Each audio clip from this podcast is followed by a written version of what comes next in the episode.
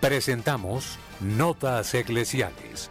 La entrevista, la noticia, la crónica, el acontecimiento y la realidad de la Iglesia en Colombia y en el mundo. Bienvenidos.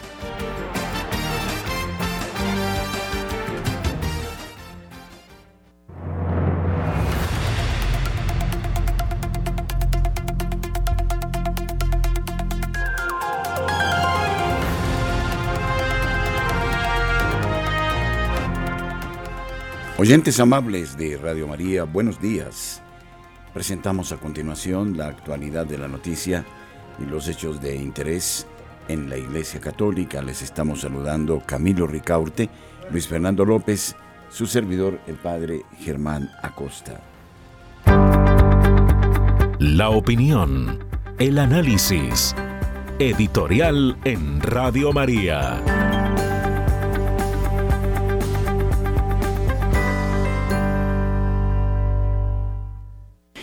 La naturaleza era un tema central de la filosofía.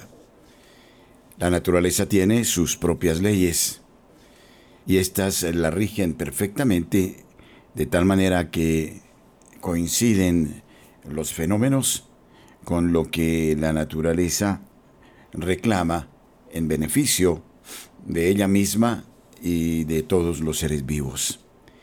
Es algo extraordinario la naturaleza. Ella posee una ley que no le es dada por los hombres. Desde sí misma, la naturaleza tiende a lo que es bueno, conveniente, perfecto. El mundo presente, en aras de la razón, de la conveniencia, del egoísmo, violenta la naturaleza, aunque dice defenderla. Hablamos por estas calendas de eh, el cambio climático, de la urgencia de reservar la infraestructura propia de los recursos naturales, pero como nunca antes estamos yendo en contra de la naturaleza.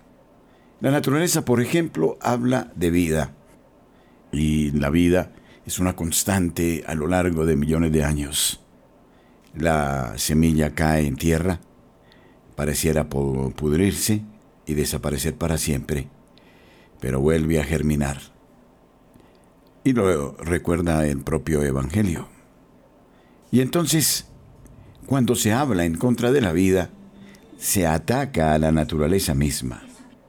Y es desde la naturaleza que surge el principio que es denominador común sobre el cual se establece el derecho, que no es otra cosa que la suma de deberes y de obligaciones y de los beneficios que de esos deberes se desprenden. Los filósofos clásicos se afanaban por encontrar un piso, un fundamento a la verdad, y no lo hallaron sino en la naturaleza misma. Así lo definía Platón y otros grandes filósofos clásicos.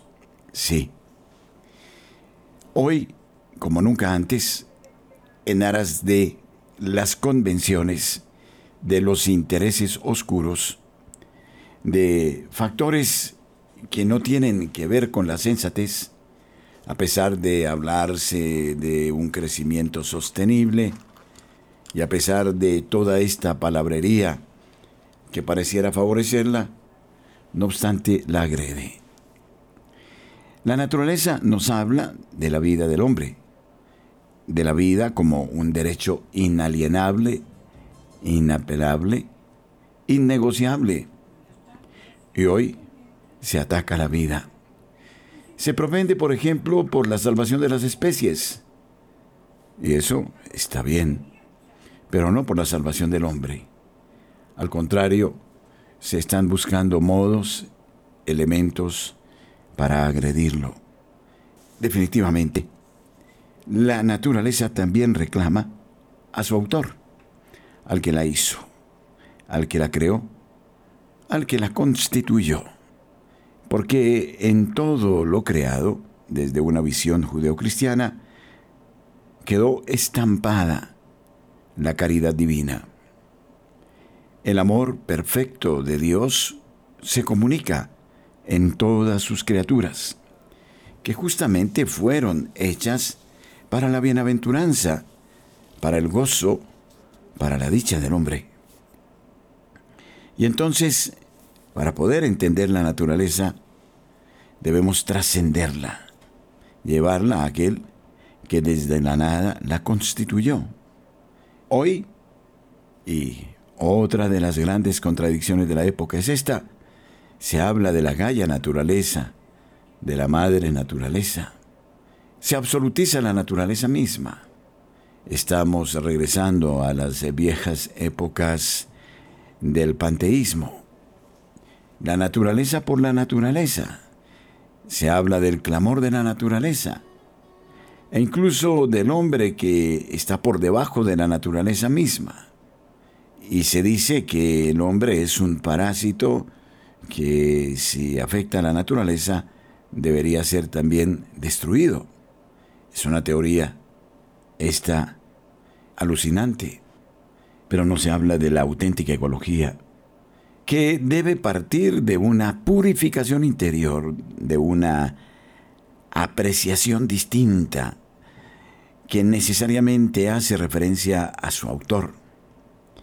Y luego, desde esa perspectiva, desde esta concepción del hombre que participa de la esencia divina sin dejar de ser criatura, y que al mismo tiempo en su propia carne lleva los elementos de la naturaleza, entonces no le daremos su recto significado.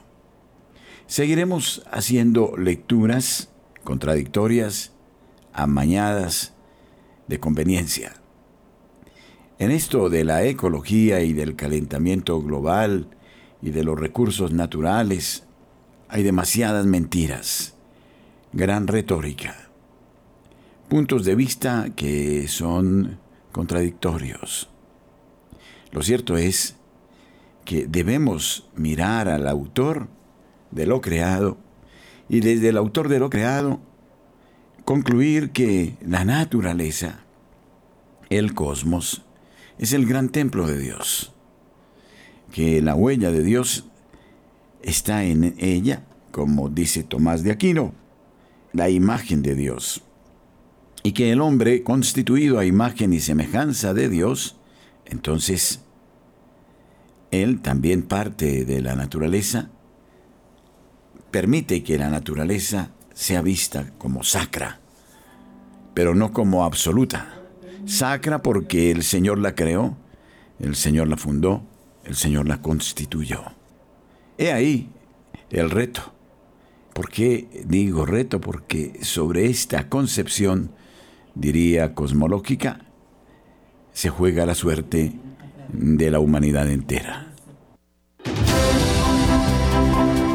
Nuestros corresponsales tienen la palabra en Notas Eclesiales.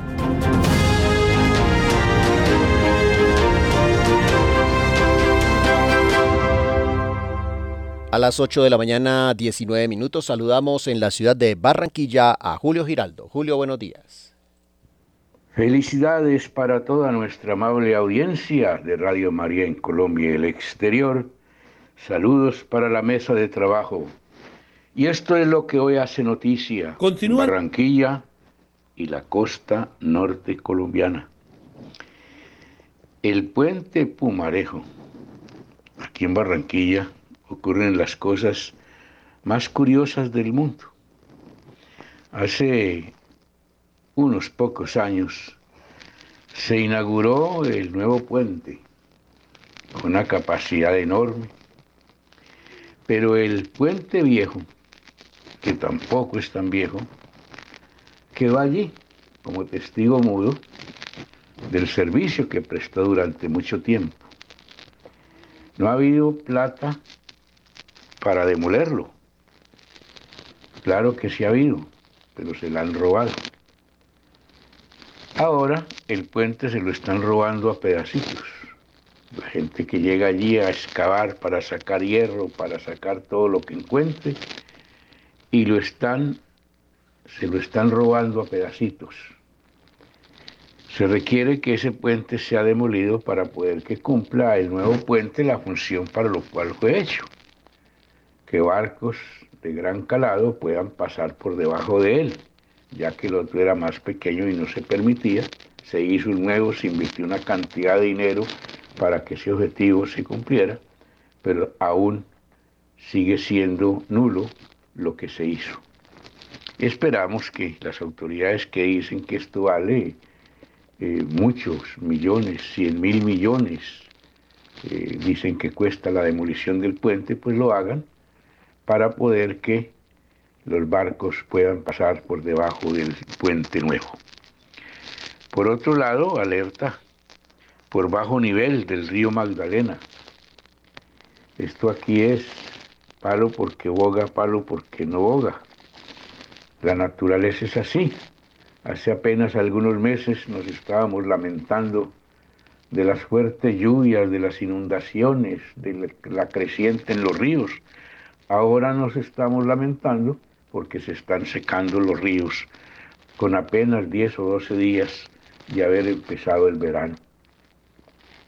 Por otro lado, pues la Navidad también sigue su rumbo normal en Barranquilla, mucho movimiento, mucha expectativa de los hoteleros, de toda la gente que desea sacarle plata a esta gran fecha, que es la fecha de la familia, que es el momento de encuentro con Dios, de encuentro familiar, de cambiar de vida para poder recibir a ese Dios que quiere llegar a nosotros. Pero todo gira alrededor del dinero, del negocio, y de todo lo que no es, es decir, de todo lo contrario a lo que debe ser la Navidad. Bueno, seguimos entonces nosotros en la tónica de invitar a orar mucho en esta Navidad, a unirnos en familia. Desde la ciudad de Barranquilla y para Radio María, Julio Giraldo. Muchas gracias, Julio. Nos trasladamos ahora a la ciudad de Medellín. José Luis Hernández con la información. José Luis, buenos días. Saludos amigos, muy buenos días. Aquí llegamos con toda la información noticiosa desde la ciudad de Medellín. Atención que Consejo aplicaría moción de censura al alcalde encargado de Medellín para que no esté en la Junta del Metro. La participación del alcalde encargado de la ciudad de Medellín, Oscar Hurtado, en la Junta del Metro de la ciudad quedaría en veremos, todo porque el Consejo de Medellín, a través de cuatro bancadas, le aplicaría la moción de censura aduciendo que sus funciones como mandatario son limitadas al no haber sido nombrado en propiedad y continuar siendo oficialmente secretario de gobierno. En la carta expresaron que mandarán a plenaria la decisión de solicitar esta medida para limitar la participación de uno de los hombres de mayor confianza de la exalcalde Daniel Quintero en esta junta y así evitar que pueda tomar decisiones sobre el cambio del gerente del metro y el manual de funciones. Situación difícil la que vive Medellín por estos días con la situación del metro de Medellín. En otro lado de la información, ya son bastantes mm, cantidad de, personas las que han visitado los alumbrados en la ciudad de Medellín. Con esta importante temática de Disney, grandes y chicos disfrutan de este importante evento, digámoslo así, el alumbrado de la ciudad de Medellín que ha traído a propios y a extraños. Esperamos que sigan disfrutando de este maravilloso paisaje de las noches en la ciudad de Medellín que irá hasta el mes de enero. En otro lado de la información, invitamos a nuestra amable audiencia a participar de la importante acogida que ha tenido la Agenda 2024 de Radio María. A nivel nacional, eh, agradecemos a todas las personas que han pasado por nuestra estación aquí en la ciudad de Medellín y han adquirido su Agenda 2024, 40 mil pesos y tienes ahí una linda agenda emotiva, bonita y en honor a San José para que el próximo año 2024 estés bendecido a través de nuestro patriarca San José. Invitamos pues a todos para que sigan participando de este importante detalle de fin de año. Nuestros oyentes, la Agenda 2024 en honor a San José. Amigos, ha sido toda la información desde la ciudad de Medellín. Con mucho gusto ha informado su corresponsal José Luis Hernández. Un buen día para todos. Muchas gracias, José Luis. Saludamos a Marta Borrero en la ciudad de Cali con las noticias. Marta, buenos días. Hola, queridos oyentes de Radio María. El tema que traigo para ustedes hoy en las notas desde Cali es las basuras, porque estamos viendo una Cali sucia, muy sucia, con unas calles llenas de basuras por todas partes por donde vamos. Hay preocupación en algunos sectores de la ciudad por la gran cantidad de basura arrojada en las calles. Por ejemplo, en el Parque Lineal Río Cali, la comunidad está denunciando que son los ciudadanos los que no tienen conciencia y sacan los residuos en días no programados para la recolección. Los habitantes de este barrio afirman que tienen que lidiar con este panorama día a día, en donde residuos y basuras de todo tipo, plásticos, cajas y copor, comida, hacen que se emitan malos olores, ocasionando de esta manera que el número de roedores y hasta de cucarachas esté aumentando en el sector. La preocupación también está por parte de las autoridades porque la problemática está afectándonos la fauna y la flora de la ciudad. La comunidad, por ejemplo, del Parque Lineal Río Cali, además afirma que cuando llueve el panorama se pone peor, pues los residuos se esparcen y alcanzan a llegar incluso hasta la calzada. Las personas denuncian que este tipo de situaciones las provoca la misma comunidad al no tener conciencia al momento de sacar los residuos en los horarios no estipulados por la entidad encargada de recogerlos. Es una problemática grandecita al lado de la problemática de inseguridad que tenemos en Cali. Las basuras están impresionantes y pues tenemos que revisar qué es lo que está pasando porque pues tiene que ver con el manejo de las basuras desde el interior de los hogares desde eh, la forma en que estamos haciendo el reciclaje, la separación y, la manera en que estamos esperando el carro, el día, la hora en que va a pasar y no sacarlos antes de tiempo. Estamos haciendo un daño enorme, enorme en nuestra ciudad. Está fea porque se ve fea la ciudad con tantas basuras y bueno, ya los, hasta la fauna y la flora se están viendo afectados tomemos conciencia y oremos todos nosotros para que despierte la conciencia ciudadana. Soy Marta Borrero, para las notas eclesiales de la Radio María. Muchas gracias, Marta. Cerramos la información de nuestros corresponsales con el informe de Néstor Ponguta Puerto en Ciudad de Roma. Continúan avanzando los preparativos para la beatificación del cardenal argentino Eduardo Pironio, que se realizará en la capital argentina el próximo 16 de diciembre. El enviado especial del Papa Francisco para la beatificación será el cardenal español Fernando Vergés Alzaga, gobernador del Vaticano y quien durante 23 años fue el secretario personal del cardenal Pironio. Dentro de los logros del cardenal Pironio se destaca la creación de las Jornadas Mundiales de la Juventud y también pues se ha reconocido un milagro logrado en 2006 por la intervención del cardenal, nacido en 1920 en la localidad bonaerense de 9 de julio y fallecido en Roma en 1998 de acuerdo a las versiones de que el cardenal Pironio fue el primer argentino papable, ha dicho Vergés que durante los 23 años que trabajó a él jamás le constó esta posibilidad ni tiene constancia de esto, pero lo que sí puede decir es que conoció a un hombre de Dios, aprendió mucho de él y ese es el gran testimonio que puede dar y que por eso ser el enviado especial del Papa Francisco para la beatificación del cardenal Pironio, más que un honor lo considera una bendición.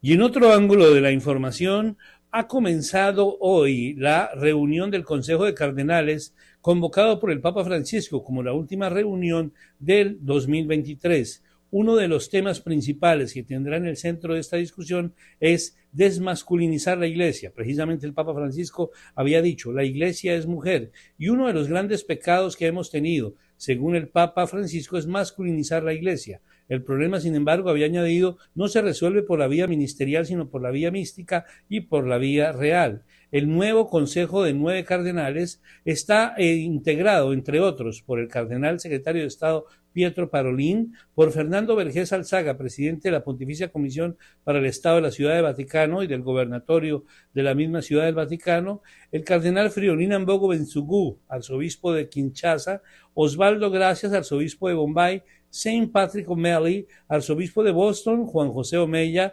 arzobispo de Barcelona y presidente de la Conferencia Episcopal Española, Gerald Lacroix, arzobispo de Quebec, Jean-Claude Hollerins, arzobispo de Luxemburgo, Sergio da Rocha, arzobispo de San Salvador Bahía, y el secretario es Monseñor Marco Melino.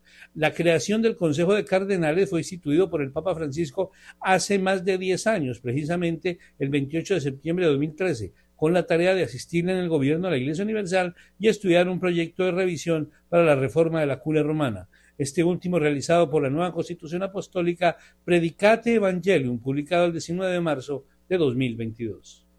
Desde Roma y para Radio María Internacional, este fue un informe de Néstor Ponguta Puerto. En el satélite Radio María, en Colombia, la gracia de una presencia.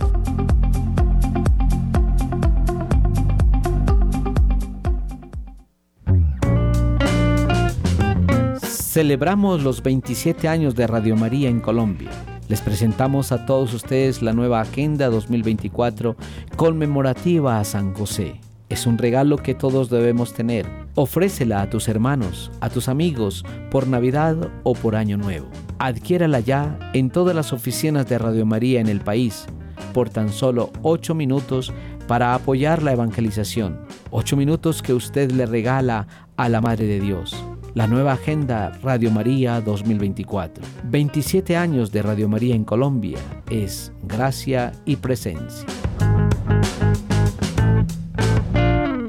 No olviden ustedes el próximo 14 de diciembre, Día de Acción de Gracias. Celebraremos al Señor nuestras plegarias de bendición y alabanza por todos los bienes que nos ha procurado a lo largo de nuestra existencia que sea un día de gozo profundo, de bendición y gloria, un día en el que desagraviemos al corazón de Jesucristo y a las tres divinas personas. Hay muchas cosas que criticar sobre la carrera de Henry Kissinger. Los izquierdistas señalan el bombardeo de Camboya durante la guerra de Vietnam, la complicidad estadounidense en el golpe de Estado en Chile que derrocó al régimen comunista de Salvador Allende y su interferencia en la política iraní. Los conservadores, por otro lado, subrayan su traición a los sudvietnamitas y el abandono del Taiwán democrático. Añaden que llamar a Kissinger un estadista erudito, como hacen algunos, no tiene sentido, dadas sus décadas de servicio a la China comunista, como cabildero apologista pagado del régimen. Pero presentaríamos un cargo adicional contra el ex diplomático norteamericano que acaba de fallecer a los 100 años. Fue Henry Kissinger, como asesor de seguridad nacional del presidente Nixon, quien supervisó la producción de un infame memorando que convirtió el control de la población en un arma en la Guerra Fría. Incluso hoy en día su argumento de que la seguridad nacional de Estados Unidos depende de hacer la guerra al pueblo sigue utilizándose para justificar la promoción del aborto, la esterilización y la anticoncepción en todo el mundo.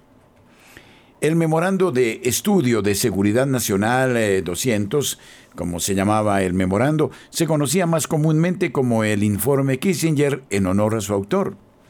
El informe de 250 páginas, un esfuerzo conjunto de la NSA, la CIA, el Departamento de Estado y el Pentágono, se mantuvo en secreto por una buena razón, hasta que finalmente fue desclasificado en 1989. Creyendo que la gente significa poder y preocupados por el declive demográfico de Occidente, estos practicantes de la Realpolitik buscaron sin complejos diseñar una disminución de la fertilidad entre los pueblos más prolíficos y estaban totalmente preparados para engañar y obligar a otros países a hacerlo. El informe Kissinger advirtió que si las actuales tasas de fertilidad se mantuvieran constantes, la población de 3.900 millones de habitantes de 1974 aumentaría a 7.800 millones en el año 2000 y a unos teóricos 103.000 millones en 2075. Habiendo conjurado esta inundación imposible de humanidad, ¿qué consecuencias previeron estas agencias secretas para Estados Unidos? El informe argumentaba que el rápido crecimiento demográfico es una amenaza a la seguridad porque llevaría a la competencia por las materias primas necesarias para la economía estadounidense y brindaría oportunidades para que la Unión Soviética y China promovieran revoluciones comunistas y reclutaran a estados clientes. Así, se declaró que el control de la población era un arma en la Guerra Fría. El resultado inmediato fue un enorme aumento en el gasto en control demográfico por parte de Estados Unidos y sus aliados. Se identificaron como objetivos decenas de países de todo el mundo, especialmente aquellos que se consideraban vulnerables a la insurrección comunista, como Tailandia y Filipinas, y aquellos que se encuentran sobre metales valiosos, incluidas las naciones que comprenden la capa sur de África. El control de la población, al preservar nuestro acceso a materias primas estratégicas y frenar la expansión del comunismo, eliminaría futuras amenazas a la seguridad nacional de Estados Unidos. De esta manera, preservaría la ventaja global de Estados Unidos en armas, riqueza y fuerza geopolítica general. La mayoría de los estadounidenses piensan que su país es una fuerza para el bien en el mundo. El informe Kissinger afirma que Estados Unidos es todo lo contrario promueve la violencia, debilita la democracia y obstaculiza el crecimiento económico de sus competidores. En lugar de promover la libertad, alienta a los gobiernos a intervenir, incluso violentamente, en las decisiones más privadas de las familias. En lugar de fomentar la democracia, impone control demográfico a naciones soberanas. En lugar de promover economías abiertas, obstaculiza el crecimiento económico al reducir el número de personas. La oscuridad siempre odia la luz. No sorprende que los autores de este informe no solo quisieran que se mantuviera en secreto, sino que también quisieran que lo llevaran a cabo representantes como el Fondo de Población de las Naciones Unidas y el Banco Mundial. La participación de tales agencias multilaterales, razonó el estudio, ayudaría a ocultar el papel y el propósito de Estados Unidos en la implementación de tales programas. Es vital que el esfuerzo por desarrollar y fortalecer un compromiso por parte de los líderes de los PMA, países menos desarrollados, no sea visto por ellos como una política de los países industrializados para mantener su fuerza baja o reservarnos recursos para los países ricos. Los países clave a los que se dirigía el informe para el control de la población eran aquellos que probablemente se convertirían en potencias regionales, aquellos ricos en recursos naturales o ambos. Brasil, que claramente domina América Latina en importancia demográfica, tiene el potencial de ejercer su influencia mucho más allá de sus fronteras. Su creciente población sugiere un creciente estatus de potencia para Brasil en América Latina y en la escena mundial durante los próximos 25 años. En África se destacó a Nigeria, siendo ya el país más poblado del continente, con una población estimada de 55 millones de personas en 1970. Se proyecta que a finales de este siglo la población de Nigeria ascenderá a 135 millones. Esto sugiere un papel político y estratégico creciente para Nigeria, al menos en África al sur del Sahara. Henry Kissinger se salió con la suya. El informe Kissinger fue adoptado formalmente como política exterior de Estados Unidos mediante el Memorando de Decisión de Seguridad Nacional 314, que fue firmado el 26 de noviembre de 1975 por el sucesor de Kissinger como asesor de Seguridad Nacional, Brent Scowfrot, en nombre del presidente Gerald Ford. La guerra contra el pueblo estaba en marcha un informe de seguimiento publicado en 1976 por el Grupo de Trabajo Interinstitucional sobre Política de Población para el Comité de Subsecretarios plantea y sugiere respuestas a algunas preguntas inquietantes. ¿Se consideraría la comida un instrumento de poder nacional? Sí. ¿Sobre qué base deberían proporcionarse entonces esos recursos alimentarios? Solo para países con programas de control demográfico implementados nos veremos obligados a elegir a quién podemos ayudar razonablemente y de ser así, los esfuerzos demográficos deberían ser un criterio para dicha asistencia? Sí. ¿Las eh, medidas obligatorias de control demográfico son apropiadas para los Estados Unidos y u otros? Tal vez. ¿Está Estados Unidos dispuesto a aceptar el racionamiento de alimentos para ayudar a las personas que no pueden o no quieren controlar el crecimiento de su población? No. El informe de 1976 también prácticamente respaldaba tácticas de mano dura para llevar a cabo programas de control demográfico. Los programas de población han sido particularmente exitosos cuando los líderes han dejado sus posiciones claras, inequívocas y públicas, manteniendo al mismo tiempo la disciplina desde el nivel nacional hasta el de las aldeas, reuniendo a los trabajadores gubernamentales, incluidos la policía y el ejército, los médicos y los motivadores, para asegurarse de que las políticas de población estén bien administrando y ejecutando. En algunos casos, una dirección fuerte ha implicado incentivos como el pago a los aceptantes por la esterilización o disentivos como dar bajas prioridades en la asignación de vivienda y educación a aquellos con familias más numerosas. Esta dirección es la condición sine qua non de un programa eficaz. El informe podría haber estado describiendo el mecanismo de aplicación de la próxima política de hijo único de China, que durante décadas se basó en un programa bien administrado y ejecutado de aborto forzado, esterilización forzada y anticoncepción forzada para eliminar nacimientos excesivos. En ese momento India se encontraba en medio de su infame campaña de esterilización en la que 6,5 millones de hombres fueron vasectomizados.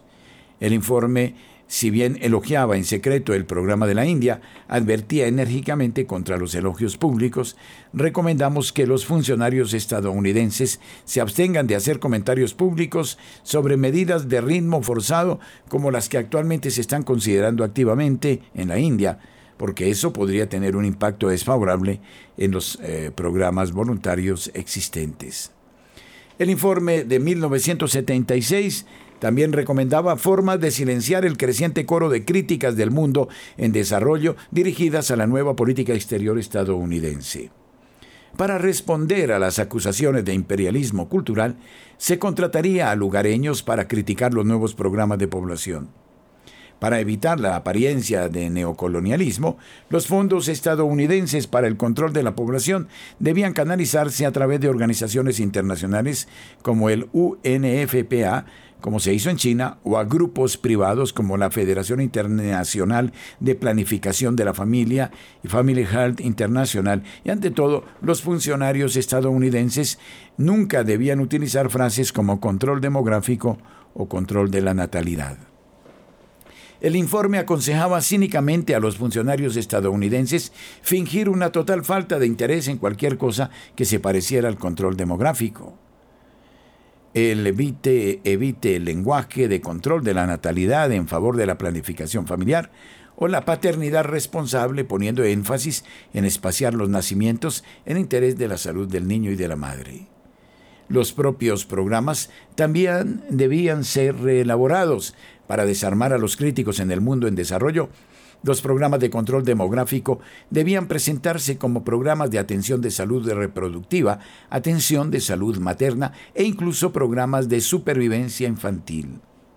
Como advirtió en ese momento un grupo financiado por USAID, los proyectos de población que se centran demasiado estrechamente en la planificación familiar como solución levantan sospechas entre los funcionarios del país anfitrión. La solución que propusieron todavía se utiliza hoy los proyectos de población debían integrarse con la presentación de la prestación de atención de salud eh, materno-infantil. Tanto las tácticas como la racionalización del control demográfico expuestas en el informe Kissinger y sus posteriores siguen utilizándose hoy en día.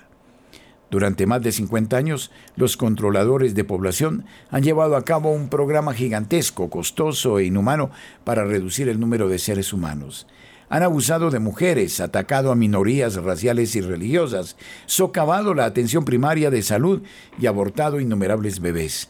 Incluso abrazaron la campaña de control de la natalidad más brutal de la historia de la humanidad, la infame política del hijo único de China. Y uno de los principales padrinos de la guerra contra el pueblo no fue otro que el fallecido Henry Kissinger. Steven Mosher es el presidente del Instituto de Investigación sobre Población y autor de Devil and Communist China de próxima publicación y muchos otros libros que señalan estos aspectos que consideramos son vitales para que entendamos por dónde camina la política en el mundo.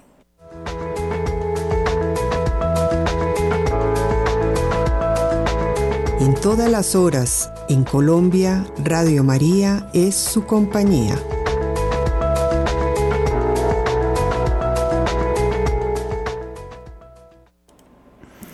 El obispo Kevin Rhodes eh, de la diócesis de Fort Wayne, South Bend, Indiana, denunció a St. Mary's College y a su presidente por apartarse de la enseñanza católica. El obispo Kevin Rhodes eh, de la diócesis de Fort Wayne, South Bend, Indiana, condenó la nueva política de admisión de personas transgénero del St. Mary's College. Según la nueva política, los hombres biológicos que se identifiquen como mujeres serán admitidos como estudiantes en la escuela exclusivamente para mujeres en South Bend a partir de otoño de 2024. En una carta publicada el 27 de noviembre, el obispo dijo que la nueva política de Santa María se aparta y contradice la enseñanza católica sobre la naturaleza de la mujer y la sexualidad humana. Instó a la universidad a rechazar las falsedades de la ideología transgénero y corregir su política para mantener su identidad católica. Una de las cuatro características esenciales de un colegio o universidad católica es la fidelidad al mensaje cristiano tal como nos llega a través de la iglesia. Excorde Ecclesiae 13, escribió el obispo. Esta fidelidad institucional incluye el reconocimiento y la adhesión a la autoridad docente de la Iglesia en materia de fe y moral. Excorde Ecclesia 27. En esta nueva política de admisiones en Meris eh, se aparta de la enseñanza católica fundamental sobre la naturaleza de la mujer y por lo tanto compromete su identidad como Universidad Católica para Mujeres. Condenando la aceptación de una ideología basada en un falso dualismo que separa el cuerpo y el alma y que desliga la identidad sexual de la realidad del sexo biológico, el obispo Rhodes escribió, Denominarse a sí misma una universidad de mujeres y admitir los estudiantes varones que consistentemente viven y se identifican como mujeres, sugiere que la universidad afirma una ideología de género que separa el sexo del género y afirma que la identidad sexual se basa en la experiencia subjetiva del individuo. Esta ideología está en desacuerdo con la enseñanza católica. Rhodes continuó, la Iglesia siempre ha rechazado una antropología dualista que separe el cuerpo y el alma y que consigna la identidad sexual de la autodeclaración individual. La nueva política de admisión del St. Mary's College eh, sugiere erróneamente que mujer es una categoría puramente social en la que cualquiera, independientemente de su sexo, puede habitar. El obispo también criticó a la presidente de St. Mary, Katie Conboy, por adoptar la posición errónea de que el sexo se asigna al nacer. Rhodes señaló el hecho biológico obvio de que el sexo de un niño se descubre, no se asigna, y esto mucho antes del nacimiento. También enfatizó que es enseñanza católica que la diferencia sexual y el propio sexo están determinados por Dios mismo como creador. El obispo escribió, la carta del presidente también habla erróneamente de sexo asignado al nacer, una expresión común que transmite la comprensión filosófica de que el sexo no es un aspecto innato y reconocible de nuestra naturaleza encarnada, sino una categoría arbitraria que puede ser de cambio. Normalmente, el sexo de una persona puede determinarse mucho antes del nacimiento. El sexo de una persona se descubre, no se asigna. Es Dios quien crea a los seres humanos como hombre o mujer. Como enseña el catecismo de la Iglesia Católica, al crear al ser humano hombre y mujer, Dios da dignidad personal por igual a uno y a otro. Cada uno de ellos, hombre y mujer, debe reconocer y aceptar su identidad sexual. El obispo pidió a Santa María que se adhiera a la enseñanza católica al respecto. Para ser fiel a su identidad y misión católica, Cada institución católica tiene el deber de defender la verdad del Evangelio y acompañar con amor a todos los que luchan por aceptar y vivir la enseñanza de la Iglesia, declaró Rhodes. Esto incluye la verdad sobre la persona humana creada por Dios, con una identidad sexual encarnada como hombre o mujer, con una unidad de cuerpo y alma advirtiendo contra una noción falsa de caridad que aceptaría las mentiras de la ideología transgénero, Rhodes advirtió que la solidaridad en el amor no significa afirmar una comprensión de la identidad sexual que no sea cierta. Significa afirmar la dignidad de cada persona como persona humana creada a imagen y semejanza de Dios y como hermano en la familia de la Iglesia o en la familia humana.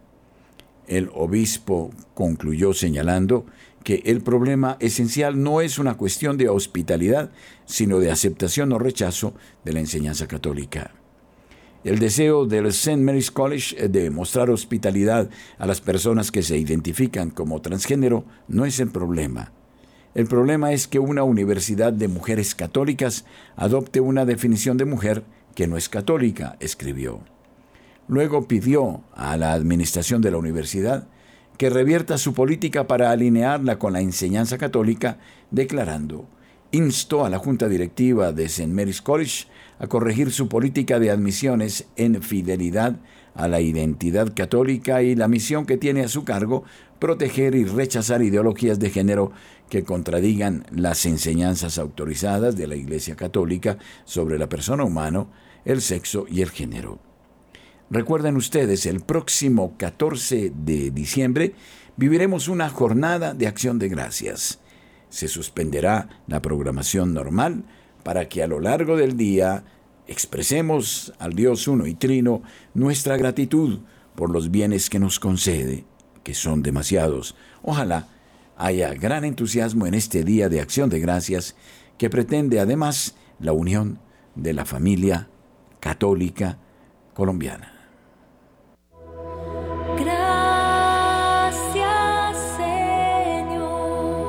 Este jueves 14 de diciembre realizaremos una experiencia novedosa en Radio María. Celebraremos el Día de Acción de Gracias. Intentaremos que se institucionalice esta iniciativa todos los años. Será un día solo para bendecir al Señor por los beneficios recibidos.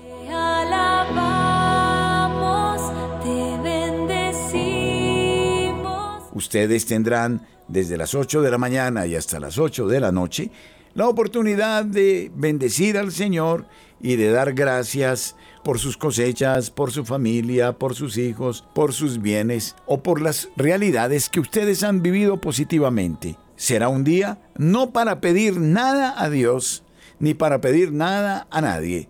Es un día de bendición.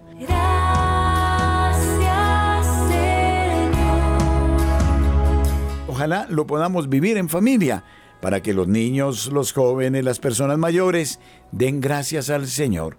Será un día de bendición desde las 8 de la mañana hasta las 8 de la noche, el jueves 14 de diciembre. Daremos gracias al Señor por los beneficios que Él nos ha concedido a lo largo de nuestra vida. Ojalá que haya muchos oyentes con nosotros en esa jornada.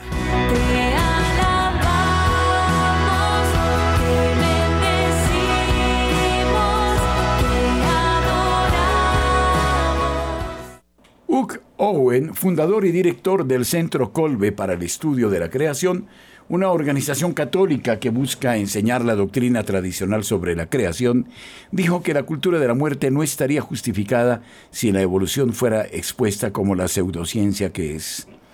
También animó a la gente a no preocuparse por la crisis de la Iglesia Católica, ya que la revelación privada dice que Dios las remediará.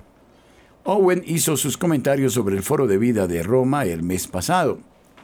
Inició su intervención abordando la herejía modernista identificada y solemnemente condenada por San Pío X en la encíclica Pascendi Dominici Gregis y en el programa Lamentabilis Sani. Owen señala que el santo pontífice vio que si los modernistas tomaran el control de la iglesia, destruirían todo porque afirmarían que la liturgia, las leyes de la iglesia sobre el matrimonio y las enseñanzas morales de la iglesia deberían cambiar porque tenemos que evolucionar hacia una nueva situación. Owen afirmó que el modernismo se extendió por todas partes porque pretendía una fundamentación científica. De hecho, continuó Owen, los intelectuales católicos de principios del siglo XX ignoraron las normas del magisterio al intentar reconciliar el catolicismo con la evolución, señalando el pensamiento del filósofo alemán Ernst Haeckel, quien planteó falsamente la hipótesis de que el embrión humano recapitula todas las etapas de la evolución en el vientre de su madre. Mientras tanto, Pío XII enseñó en la encíclica Humane Generis que el relato de la Biblia es exacto, incluso cuando se analizan acontecimientos históricos, incluidos los del Génesis, y concedió solo a los eruditos el permiso para examinar la evidencia a favor y en contra de la hipótesis evolutiva. Y sin embargo, cuando Sir Julian Huxley, el científico evolutivo más destacado de la época, dijo en 1959 que el trabajo de Haeckel demostraba que la embriología humana daba la mejor prueba de que un organismo unicelular evolucionó para convertirse en un hombre, los intelectuales católicos objetaron, explicó Owen. Como ejemplo citó a Karl Rahner, que ya lo dijo en 1970.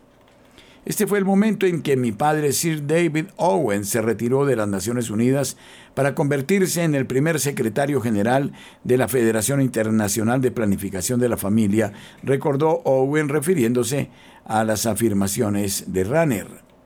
A medida que la IPPF cambió su posición pública sobre el aborto y comenzó su campaña en favor del aborto a pedido de los intelectuales católicos como el padre Ranner, facilitaron el trabajo de la IPPF como los cabilderos del aborto ahora podrían decir. Sus mejores teólogos reconocen que la evolución es un hecho. ¿Cómo puede ser tan estúpido como para pensar que algo en la etapa de pez merece todos los derechos de un ser humano completamente desarrollado? Las afirmaciones de Haeckel fueron desacreditadas cuando las fotografías que documentaban el desarrollo embrionario humano demostraron la singularidad de la embriología humana, así como la singularidad de todas las demás especies documentadas, lo que contradecía las predicciones de los principales evolucionistas, dijo Owen. También afirmó que cada elemento de la cultura de la muerte puede reclamar respetabilidad gracias a la llamada ciencia de la evolución. No habría justificación racional para la anticoncepción, el aborto, el transgenerismo o la homosexualidad si la evolución fuera expuesta como la pseudociencia que es, afirmó Owen. Pero hasta el día de hoy, la mayoría de los intelectuales católicos ignoran la exhortación del Papa Pío XII a examinar sus afirmaciones. Owen dio un ejemplo al examinar la estructura del ADN del ser humano recordó que durante su época como estudiante en la Universidad de Princeton, la gente pensaba que el 98% del genoma humano era basura sobrante de la evolución. Recordó además que el infame ateo Richard Dawkins hizo conversos al ateísmo con esta afirmación y que la mayoría de los intelectuales católicos permanecieron en silencio o estuvieron de acuerdo. Ahora, sin embargo, sabemos que estas partes del genoma humano que alguna vez se consideraron basura desempeñan una función crítica en la adaptabilidad de los humanos. Ningún ser humano puede crear información a este nivel de densidad y complejidad, dijo Owen sobre el ADN. Y como ha demostrado el famoso genetista de plantas, el Dr. John Sanford, una información tan densa y compleja no puede mejorarse mediante mutaciones solo puede degenerar, continuó. Por lo tanto, ahora sabemos con certeza que no estamos evolucionando hacia superhombres. Estamos evolucionando, se podría decir, o estamos involucionando desde un estado original de perfección tal como Dios lo reveló en la historia sagrada en el libro del Génesis. De hecho, Owen recordó a la audiencia, Dios reveló que creó el mundo por amor y que cuando el mundo cayó en pecado, Él entró en el mundo, sufrió, murió, resucitó de entre los muertos y estableció la Iglesia Católica para nosotros. Dios nos invita así a convertirnos en nuevas criaturas en Él, a cooperar con Él para restaurar la belleza original perdida en la caída y a llevarla a una perfección más maravillosa al final de los tiempos. Comprender eso es lo que da significado a cada vida humana, un significado que la explicación evolutiva de los orígenes destruye, dejando así el camino para la anticultura global de la muerte, sostuvo Owens. Muchísimas gracias a ustedes, apreciados oyentes, que nos han acompañado hasta este momento. El Señor les bendiga. Radio María, gracia y presencia.